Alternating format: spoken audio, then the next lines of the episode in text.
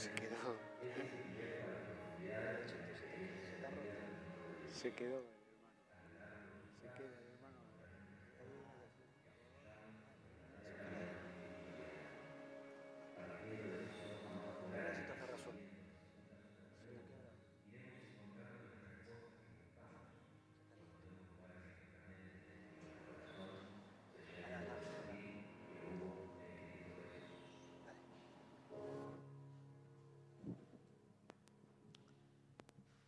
tal? ¿Qué tal? Buen día. Un gusto estar aquí. Y quiero invitarle a ir a las Escrituras, a un texto en Filipenses. Estamos en la carta que el apóstol Pablo le escribió a, esta congregación y nos ocupa el capítulo 2. Y quiero invitarte a, a recorrer el versículo 14 y 15. Son dos versículos nada más, breves.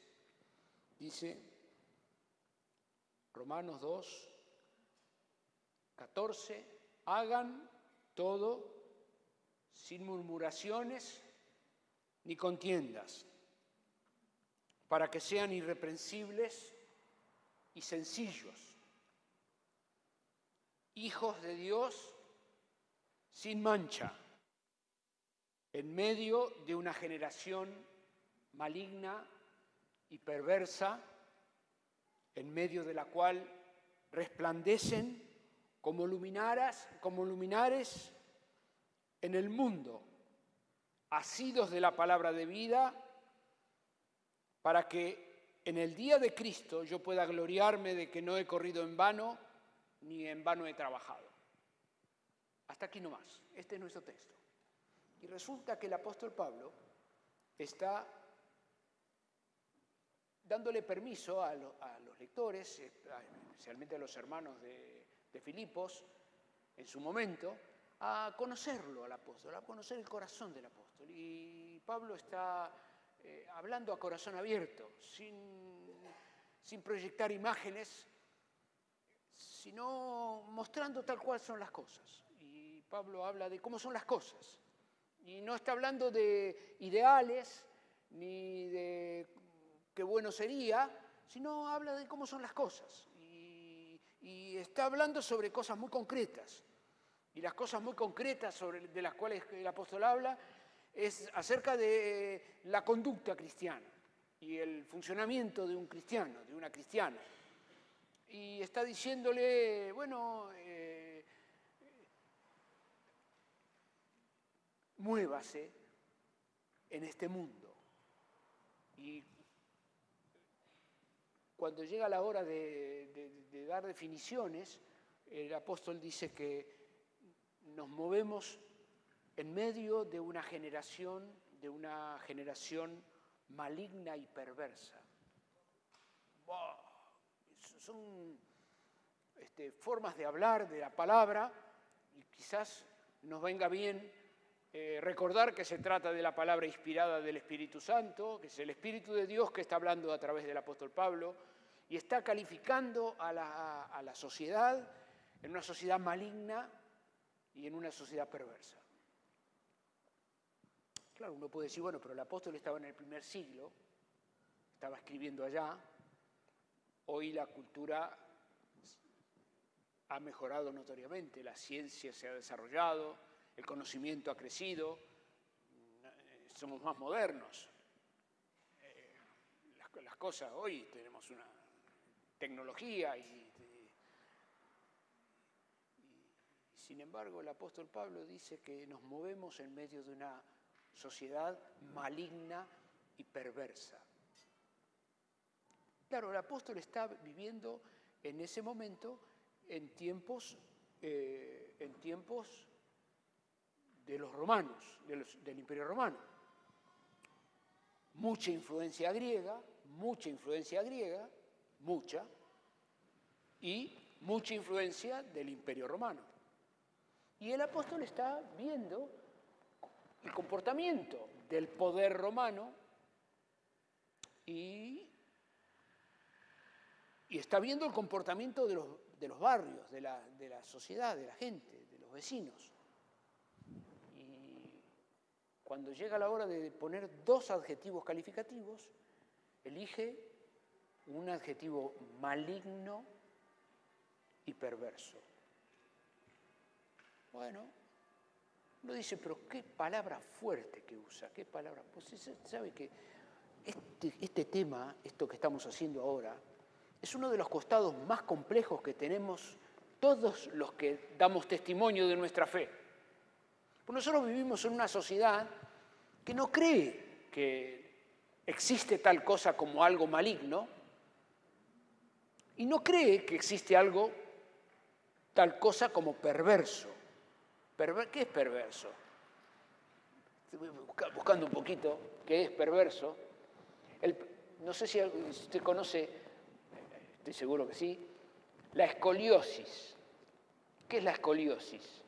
Es cuando la columna tiene un problema de la columna, que se retuerce los huesos de la columna y se pone medio retorcida la columna.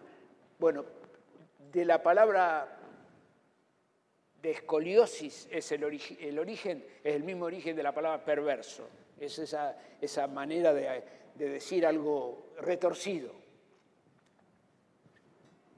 Muy bien. Quiero convidarle a leer cómo Pablo habló un poco más acerca de lo maligno y lo perverso de una sociedad en un escrito que, produjo solo cuatro años antes de esta carta a los filipenses. Fue a la carta a los romanos. Y en el capítulo 1 de los romanos, Pablo hace una, un desarrollo de qué es y por qué y en base a qué califica a la sociedad gentil, a la sociedad normal, como maligna y perversa. Y en el capítulo 1 de Romanos, el apóstol, verso 18, le convido a, leer un párrafo, dice, porque la ira de Dios se revela desde el cielo contra la impiedad y la injusticia de los hombres que detienen con injusticia la verdad. Como le dije más temprano, esto que estamos, este tema que estamos tocando, es un asunto que nos cuesta a los cristianos cuando hablamos con, otra persona. Porque la otra persona no cree esto que la ira de Dios se revela desde el cielo. No, no, esto no. Esta semana me tocó vivir una experiencia que, que me cayó bien para, esta la voy a recordar para... Iba a la casa de un amigo al cual fui varias veces y estoy seguro cómo llegar. Es así, así, así, así, así, llego. Yo sé llegar, he ido muchas veces. Es así, así, así, el semáforo, doblar, dos cuadras, llego, yo sé llegar. Pero esta vez, esta semana, había un problema en el, recorrido y mm, tuve que cambiar el recorrido. Y cambiar el recorrido me obligó a dar una vuelta y una vuelta y me metí por otro lado, pero yo sé llegar. Y, pero claro, la capital federal tiene un trazado que es complejo en algunos, en algunos barrios. De modo que entré por una calle, y, pero yo sé llegar, escúcheme, fui muchas veces, entonces ah, voy a ir y con la intuición, con mi intuición, voy a bordear el problema y yo voy a llegar, voy a llegar. Y resulta que voy, voy, voy, voy, voy, voy, voy. Y las calles me da vuelta, me da vuelta, y al ratito, 10 minutos de andar, llego al mismo lugar, a la misma boca calle en la cual había entrado por el problema. Digo, pero ¿cómo pasó esto? Si yo, yo sé llegar. Tuve que recurrir a la aplicación del teléfono, ponerle la dirección de mi amigo y me llevó, me sacó de las pestañas del problema, me dijo doble por acá, hay un tumulto allá, vaya por acá, pum, pum, me llevó, llegué a la casa de mi amigo. Algo parecido ocurre, le pasa a los médicos. Si aquí entre la audiencia hay algún médico, va a estar de acuerdo conmigo. El médico tiene un momento complejo con su paciente, que es persuadirlo de que está enfermo. Porque todos somos remisos a ir al médico. No sé si a usted le pasa. Ah, me macané, no me macané. Todos somos remisos de ir al médico porque estamos bien. Y el médico tiene que hacer uso de un análisis para decir, ve, mire, fíjese. Entonces ahí aflojamos y decimos, bueno, tengo que. Y tomó la pastilla y hizo el ejercicio y salió a caminar. Y el médico, ¿por qué? Porque somos remisos a aceptar, aceptar ayuda. Termino en estos ejemplos que quiero dar. Suena el teléfono y mi amigo, que, pesa, que pesa tres números, tres números, que pasó el 90, que pesa tres números, dice,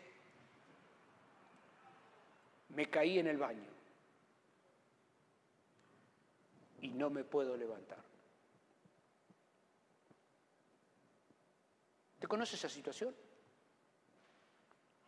Cualquiera puede recibir un llamado telefónico, de cualquiera. Me caí en el baño, me golpeé y no me puedo levantar. Todos los que estamos portando el mensaje cristiano,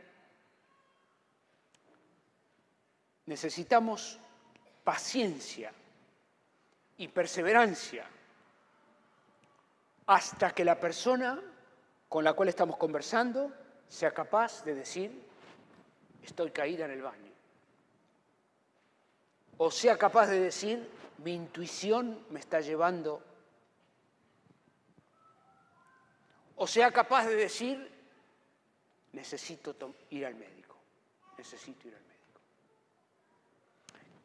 Muchas veces nos apuramos a la hora de presentar el mensaje de la palabra y le compartimos la palabra a alguien que no tiene ningún interés, que está totalmente eh, convencido de que está bien, que no cree que tiene problemas, que no cree que está bajo la ira de Dios, que no cree que efectivamente la ira del Dios se revela desde el cielo contra la impiedad y la injusticia de los hombres. De modo que perdemos tiempo le echamos perlas a los chanchos. Estamos, bueno, lo de las perlas a los chanchos no es ningún agravio, eso es la palabra de Dios. ¿Cuál es nuestro trabajo? Con toda paciencia y humildad, con toda paciencia y humildad, actuar y trabajar al lado de una persona hasta ayudarla a entender el consejo de la palabra de Dios que la palabra de Dios es la verdad. Y la palabra de Dios, para ser eficaz, necesita que introduzcamos este contenido que es adverso, es un contenido adverso, porque la persona necesita escuchar en el amor de Dios que necesita ayuda, que está caída en el baño. Pero tiene que llegar a la conclusión de que está caída en el baño buscar el teléfono y llamar.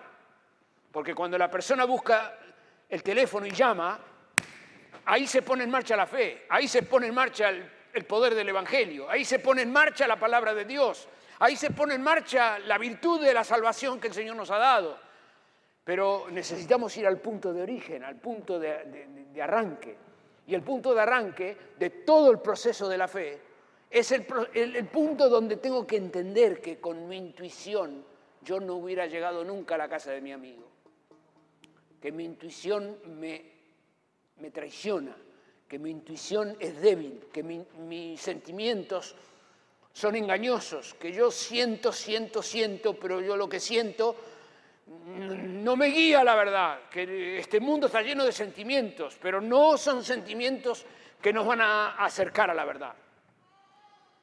Muy bien, por esta razón que estoy diciendo, y para alentarnos a todos los caminantes al cielo en nuestro trabajo de testimonio cristiano, es que el apóstol Pablo desarrolla este asunto de por qué la ira de Dios se revela desde el cielo. ¿Por qué? Acá está, dice así, porque lo que de Dios se conoce les es manifiesto, pues Dios se lo manifestó. ¿Qué dice? Dice que de lo que Dios se conoce les es manifiesto. ¿A quién? A todas las personas. Que no hay ninguna persona que diga yo no conozco a Dios. No hay ninguna persona que diga yo no sé que Dios existe. Porque Dios en su palabra dice que Dios se manifiesta a todas las personas. Pero querido mío, yo no sé si a vos te gusta mirar un pajarito. Cuando digo esto me acuerdo de mis hijos en casa, decir, papá, vos me decís que miro un pajarito. Yo tengo, tengo la cabeza a mil por hora y vos me, O si miraste un atardecer, o si algún día te pusiste a contemplar la inmensidad del mar, o las distancias, las distancias en, las montañas, o las formas, o los colores. Dios se manifestó, Dios se manifestó. ¿Y qué más dice la palabra? Dice, porque las cosas invisibles de Dios, su eterno poder y deidad, se hacen claramente visibles desde la creación del mundo, siendo entendidas por medio de las cosas hechas, de modo que no tienen excusa. No hay humano alguno que vaya a poder presentarse delante de Dios a decir, uy, yo no sabía que estabas ahí. ¿Cómo? Que no sabías que yo estaba ahí. ¿Y quién, quién te dio agua a tomar? El agua, el agua. El agua, que era el mismo agua ayer y el agua hoy, y es el mismo agua mañana, el agua. ¿Quién sostiene el agua en su composición química? Que no se transforma el agua, que no cambia. Pero eh, estamos eh, empezando las clases entonces es lindo que nos acordemos que el ciclo del agua, el ciclo del agua, se evapora el agua, el agua sube y el agua cae. Pero se evapora agua sucia, sí. Agua contaminada, sí. Se evapora, sí. Y se evapora agua del mar, salada, sí. Y agua dulce de, una pileta de natación. no, la pileta de natación tiene, tiene químicos y cosas, ¿no? y cuando cae, ¿qué cae? Cae agua destilada, agua dulce para tomar. ¿Pero cómo? ¿Pero no era agua de mar? ¿Y en el ciclo? ¿Que no sabías eso? ¿Que el principal fuente de agua, dulce es la lluvia? ¿Que la principal fuente de agua dulce es la lluvia? ¿Que Dios da agua? Y que el agua... Eh, ¿Pero por qué no cambia el agua la composición química? H2O, ¿no? H2O. Pero sí, ¿por qué mañana a la mañana? No, para ser creativo, ¿no? Para ser moderno. Nos ponemos H3O, 3O. Para ser moderno, digo, para siempre lo mismo, qué aburrido. Es vieja el agua, tenemos que cambiar el agua y cambiamos H1O. ¿Por qué no cambiamos? No, siempre H2O. Y, mi abuelo tomaba H2O. Y, y el apóstol Pablo, ¿qué tomaba? H2O. ¿Y quién hace eso? El Dios que es inmutable, el Dios que es... ¿Y la ciencia por qué estudia? La ciencia estudia porque se basa en las leyes inmutables del Dios creador, porque si las leyes que Dios creó cambiaran, todo el conocimiento científico se derrumba de un día para otro. Si es H1O, de ahora en adelante, todo el conocimiento científico se cae a pedazos. Todo el conocimiento de la ciencia se fundamenta en la existencia de un Dios inmutable. No tienen excusa. ¿Qué más dice el apóstol Pablo? Acá está.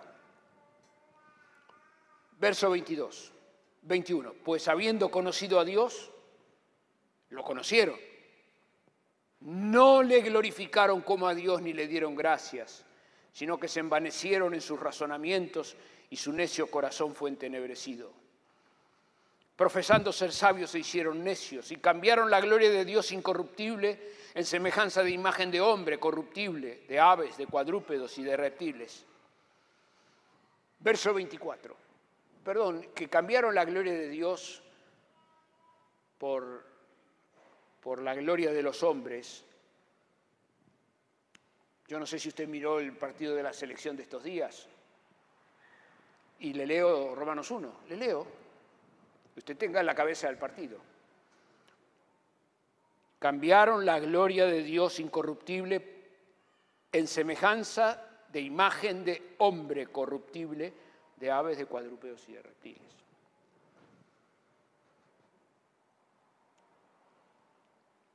Cuando hacemos que el Dios absoluto se haga uno más entre todos los demás, haciéndolo relativo, parecido a los demás, terminamos haciendo a un relativo un nuevo absoluto. El humano necesita tener un Dios. Cuando quitamos al Dios vivo y verdadero de, de nuestro centro de adoración y lo quitamos de ahí y no lo glorificamos como a Dios ni le damos gracias, pronto vamos a exaltar otra cosa como si fuera Dios. Y la sociedad moderna hace efectivamente eso, exalta relativos como si fueran absolutos, porque ha quitado al absoluto y lo ha hecho relativo. Y entonces, y entonces el apóstol Pablo nos explica a todos, para que todo caminante al cielo sepa cómo funciona y por qué tenemos problemas para introducir el mensaje de la palabra. ¿Y qué dice? Acá está, lo dice todo acá, yo estoy simplemente leyendo las escrituras, que está llena de sabiduría. Verso 24, por lo cual también Dios, que los entregó, por lo cual también Dios los entregó. ¿Qué hizo Dios? Abrió la tranquera. Dios, ¿qué hizo? Abrió la puerta. Lo único que hizo Dios fue, ¿querés ir para allá? Anda. Los entregó, por lo cual también Dios los entregó. ¿A qué? A la inmundicia, en la concupiscencia de quién? De sus corazones. La palabra concupiscencia quiere decir las maquinaciones malas, las maquinaciones malas de nuestro corazón. Lo que Dios hizo es decirle a la humanidad, ¿querés, querés queso? pues tenés queso. ¿Querés dulce de leche? Pues tenés dulce de leche. Estoy diciendo, ¿querés la maldad? ¿Querés lo perverso? Tenés lo perverso. Dios los entregó. Esto de que Dios los entregó es uno de los, de los dichos de las escrituras más tristes de toda la Sagrada Palabra. Dios se los dejó. Eso de que Dios los abandonó a su propio deseo, Dios, los, se, Dios se desentendió, eso es lo que dice, Dios los se desentendió, los abandonó. ¿A qué? A la inmundicia de, la, de los malos pensamientos de sus propios corazones. ¿Y qué pasó? pasó una primera cosa, que es un correlato en la vida de la sexualidad, un correlato en la sexualidad. Esto es el apóstol Pablo, no soy yo. Y el, correlato en la sexualidad es que por lo cual también Dios los entregó a la inmundicia en la concupiscencia de sus corazones, de modo que deshonraron entre sí sus propios cuerpos ya que cambiaron la verdad de Dios por la mentira, honrando y dando culto a las criaturas entre el Creador, el cual es bendito por los siglos de los siglos. Lo primero que pasó fue una deshonra de sus cuerpos. Esto es lo que el apóstol está apuntando, es al uso abierto y sin freno de la sexualidad. La sexualidad humana, Dios la dio a varón y mujer. Dejará al hombre, su padre, su madre, se unirá a su mujer y serán, entonces serán una sola carne. Dios puso en el Génesis, al comienzo de la palabra, un ambiente donde desarrollar una sexualidad que construye, una, una sexualidad que honra. ¿Cómo es? Hay un compromiso, hay un compromiso de largo plazo, hay un compromiso de largo plazo que se hace público, dejará el hombre a su padre y a su madre. Es un compromiso de largo plazo que se hace público en donde se desarrolla una sexualidad que construye al ser humano, que construye a la persona. Pablo está diciendo que Dios abrió la tranquera y la humanidad deshonró sus propios cuerpos. ¿Qué es esto? Esto es el uso de la, apertura de la sexualidad sin compromiso. Sexualidad sin compromiso. Pero sexualidad sin compromiso es lo que habla la cultura todo el tiempo. Sexualidad sin compromiso es lo que se habla todos los días, todo el tiempo, esto, sexualidad sin compromiso. Sin largo plazo, claro, por supuesto, probamos hasta cuando va. Y si no va más, se cortó. Y si se acabó, se acabó. Sin compromiso, sin largo plazo. Y sexualidad sin compromiso, sin largo plazo y sin un evento público previo, sin un evento público previo. Es una sexualidad sin compromiso, sin largo plazo, a escondidas, calladita. Calladito. ¿Esto qué es? Esto es deshonrar entre sí sus propios cuerpos. Muy bien. ¿Qué más dice el apóstol Pablo? Podemos continuar leyendo, si esto es un compendio extraordinario. Verso 26. Dice, y, verso 26, por lo cual Dios los entregó. Ya, ya se abrió aquella puerta primero, ahora se abre una segunda puerta.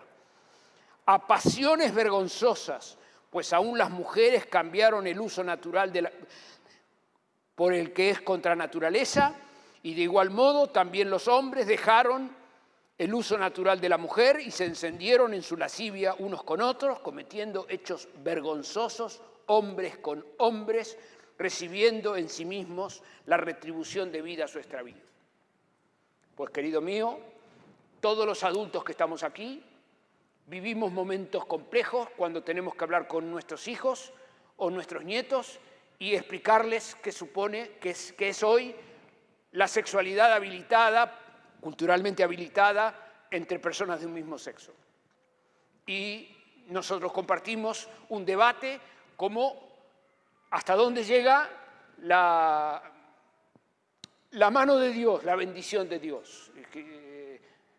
En, aún en territorios religiosos se debate si acaso no es de bendecir un matrimonio entre personas de un mismo sexo. ¿Y qué dice la palabra? La palabra dice que las relaciones entre personas de un mismo sexo son consecuencia de que Dios abrió la tranquera y dejó que la persona haga lo que, lo que realmente desea. Y en términos estrictos de las escrituras dice que Dios los entregó a pasiones y pone un adjetivo calificativo que no es mío, es un adjetivo que lo pone el apóstol Pablo, el Espíritu Santo, y dice que es una pasión vergonzosa. O sea que ya no estamos frente a personas que deshonran su propio cuerpo por descuidar los contenidos primarios de, su sexualidad, sino que ahora estamos hablando ya no de deshonra, sino de vergüenza. Ya no de, deshonra, sino de vergüenza. Pero el texto continúa. Y verso 28, el apóstol Pablo dice, y como ellos no aprobaron tener en cuenta a Dios, Dios los entregó a una mente, ¿a una mente qué? A una mente reprobada, para hacer cosas que no convienen. Nosotros juntos escuchamos a nuestra dirigencia política decir cosas que decimos no puede decir lo que dice. Y escuchamos a un diputado nacional o una diputada nacional y decir, pero no puede decir eso. Y escuchamos a un dirigente tal y a un dirigente cual o a un responsable tal o a un... No puede ser que diga eso. ¿Cómo puede decir eso? Una mente, una mente reprobada. Una mente reprobada. ¿Qué tiene una mente reprobada? Que desde el punto de vista de la palabra de Dios hay personas que tienen una mente reprobada. Que la maestra de la escuela de los chicos está diciendo cosas que son propias de una mente reprobada. Que mi vecino está hablando cosas que son que la televisión está diciendo cosas que son propias de una mente reprobada, que en la radio escuché comentarios que son propios de una mente que en TikTok aparecen cosas que son propias de una mente reprobada, una mente reprobada, una mente reprobada, una mente, ya no estamos hablando de personas que han denigrado sus propios cuerpos, no, eso ya pasó. No estamos pensando en personas que están avergonzando su propio apellido y su propia vida con sus conductas torcidas. No, no, eso ya pasó. Ahora estamos frente a personas que están embotadas para pensar la diferencia entre el bien y el mal, la diferencia entre lo justo y lo injusto, la diferencia que hay entre lo bueno y lo malo. Está su mente reprobada, no tiene capacidad de distinguir. Mi mamá decía, no puede distinguir tres en un burro.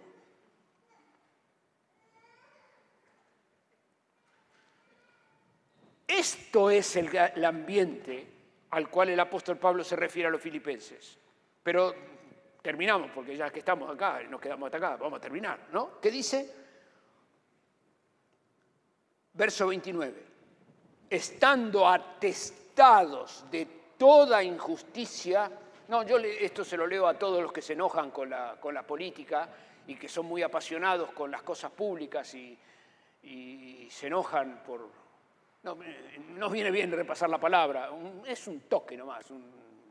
y si en casa usted quiere volverlo a leer, está acá, está acá para nuestro provecho, para que eh, nos entendamos qué significa estar en el mundo pero no ser de este mundo, para que podamos comprender qué significa estar pero no ser, estando atestados de toda injusticia, que fornicación, perversidad, avaricia, maldad, llenos de envidia, homicidios, contiendas, engaños y malignidades, murmuradores, detractores, aborrecedores de Dios, injuriosos, soberbios, altivos, inventores de malos, desobedientes a los padres, necios, desleales, sin afecto natural, implacables, sin misericordia, que habiendo entendido que el juicio de Dios que los que practican tales cosas son dignos de muerte, no solo las hacen, sino que también se complacen con los que las practican.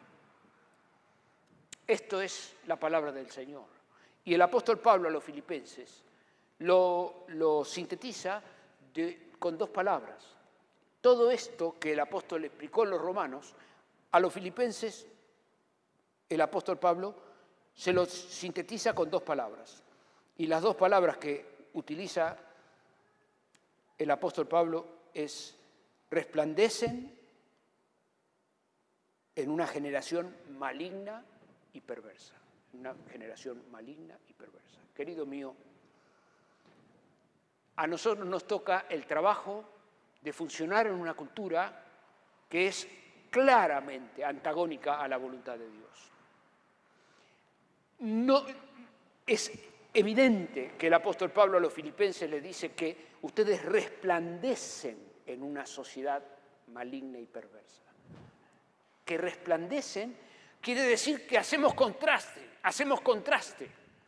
Eso es lo que dice. Dice ustedes contraste, resplandecen, resplandecer, resplandecer. no es pasar desapercibido. No es asimilarme, no soy como él, no, yo resplandezco en una sociedad maligna y perversa. Resplandecer quiere decir justamente otra cosa a asimilarme. ¿Qué es resplandecer? Brillar, iluminar, alumbrar, destellar. Eso es lo que el apóstol Pablo... Y, quiero llamarte especialmente la atención al entrar al, texto de la, palabra, que el apóstol no dice alumbren, brillen. No, no, dice, ustedes brillan. Se lo dice a los filipenses. Ustedes son luminares, son luminarias. ¿Por qué? Porque han reconocido su condición, han reconocido antes, hermana, quiero preguntarte, ¿a vos te cuesta, te cuesta trabajo decirle a Dios, Señor mío, yo me caí en el baño? Y si no venís a rescatarme, no hay quien me levante. Si vos no me salvás, no hay quien me salve. ¿Te cuesta decir eso? ¿Vos te predicás el Evangelio a vos mismo diariamente como para decir, yo no puedo funcionar en la vida bajo mi intuición, porque mi intuición me engaña, yo no puedo ir por intuición, yo tengo que ir con la verdad de la palabra. Y la palabra me dice que yo estoy caído, que estoy caído en el baño, que necesito ir al médico, que estoy enfermo, que la enfermedad que tengo es una enfermedad que me lleva a la muerte eterna. Y usted me va a decir, pero Raúl, con este mensaje, ¿usted a quién quiere? Pero hermano mío, quiero decirte que esta es la palabra de Dios. Nosotros no tenemos otro mensaje que predicar. Hemos sido enviados al mundo a esto, a resplandecer. Y cuando la gente pregunta, pregunta, pero ¿por qué vos sos distinto? ¿Y por qué ustedes tienen? ¿Y por qué ustedes aquello? ¿Y por qué? ¿Y por qué? ¿Y por qué? ¿Por qué? ¿Por qué? ¿Por qué? Porque ustedes resplandecen en medio de una sociedad maligna y perversa. Pablo a los filipenses les dice qué es lo que resplandece, qué es lo que hace brillar, el volumen de la luz, qué es lo que da volumen a la luz. Acá se lo, lo dice, dice, hagan todo sin murmuraciones ni contiendas, para que sean irreprensibles y sencillos. Sencillos, hijos de vuestro Padre, hijos de Dios sin mancha. Sin mancha. Perdón, perdón, ¿qué quiere decir esto? ¿Que usted, que usted y yo no pecamos más? Irreprensible. Usted, yo tuve por años en la comunidad a un señor que me aseguraba que él se iba a bautizar el día que no pecara más. Porque, ¿sabe qué pasa? Tuve hace poco una charla con un joven caminante al cielo que está empezando, por edad, está empezando su caminata. Me dice, yo, yo soy salvo, yo le pedí al Señor que perdone mis pecados, pero digo malas palabras todavía.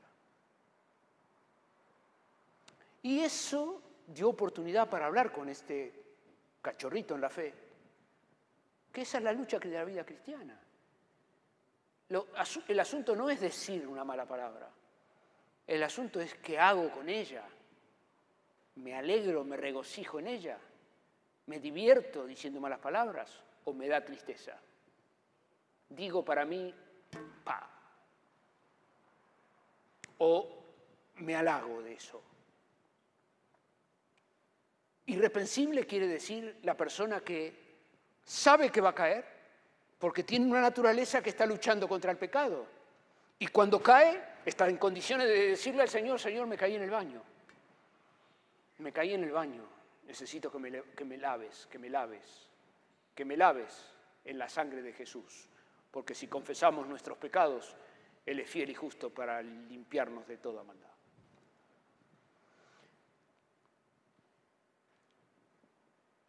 Que vos estás resplandeciendo, que vos decís que tu luz tiene poca pila, que, que la batería está... No, yo te quiero pedir en esta mañana, en el nombre del Señor Jesús, que puedas volver a la presencia del Dios vivo y verdadero para pedir perdón por tus pecados. Y aún por todos los sentimientos e intuiciones que hacen que vos creas que tu luz se apaga. Porque la luz que hay en ti no depende de tu buen humor, ni depende de tu buena opinión ni de tu mala opinión esa luz que hay morando en tu corazón es la presencia viva del Espíritu Santo que ha sido derramada en nuestro corazón más allá de nuestro deseo y de nuestra voluntad. Hemos tenido el deseo de reconciliarnos con Dios porque el Espíritu Santo nos llamó y hemos contestado al llamado que el Espíritu Santo nos dio. Y en, el día que eh, fuimos conscientes del llamado, ya estábamos confesando nuestros pecados porque como un embarazo a, término se desenlaza y la mamá no puede controlarlo más, así pasa con el que va a nacer otra vez. Le pasa un episodio que no lo puede controlar y se lanza a la reconciliación con el Señor por la obra del Espíritu Santo como si hubiera entrado en el túnel de la gestación y sale a nacer otra vez. Y todo el que es nacido de Dios vence al mundo. Y esta es la victoria que vence al mundo, nuestra fe. Y es probable que yo esté aquí en este momento delante de muchas personas que estén cascoteados en una generación maligna y perversa, que su intuición esté cascoteada, que su ánimo esté cascoteado. Yo no estoy hablándote de eso. Quisiera invitarte a sacar del medio tu ánimo saca de en medio tu intuición, eh, hablemos la verdad. Y la verdad es que Jesucristo ha muerto en la cruz por nuestros pecados. La verdad es que el que se confiesa delante del Señor Jesús es un nacido de nuevo. Y la verdad es que el que ha nacido de nuevo, el maligno no lo toca. Y la verdad es que el que nació de nuevo está en Cristo, es una nueva creación. Las cosas viejas pasaron y aquí son todas hechas nuevas. Yo puedo creer o puedo desechar la palabra de Dios. Puedo mezclarla con mis sentimientos, puedo mezclarla con mis intuiciones o puedo decirle simplemente, Señor, levántame que me caí. Estoy caído en el baño. Si no viene el Salvador a levantarme, no tengo cómo salir. Y deseo en este día que uses este momento que te ofrece la palabra de Dios para huir de la ira de Dios. Porque la ira de Dios se revela justamente contra la intuición del corazón engañoso, contra, contra las ideas feas que se nos presentan para, para transformarnos en cristianos que vamos por la vida arrastrando los pies. Que vas por la vida arrastrando los pies. ¿Cómo resuelvo eso?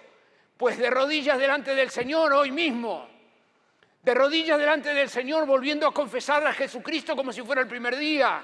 Volviendo al Señor Jesús a decirle, Señor, he caído en el baño, me caí en el baño de, mis propias ideas, estoy perdido, estoy perdido en el laberinto de mis ideas, necesito volver, te pido que vengas a salvarme. Y la sangre de Jesucristo su Hijo nos limpia de todo pecado.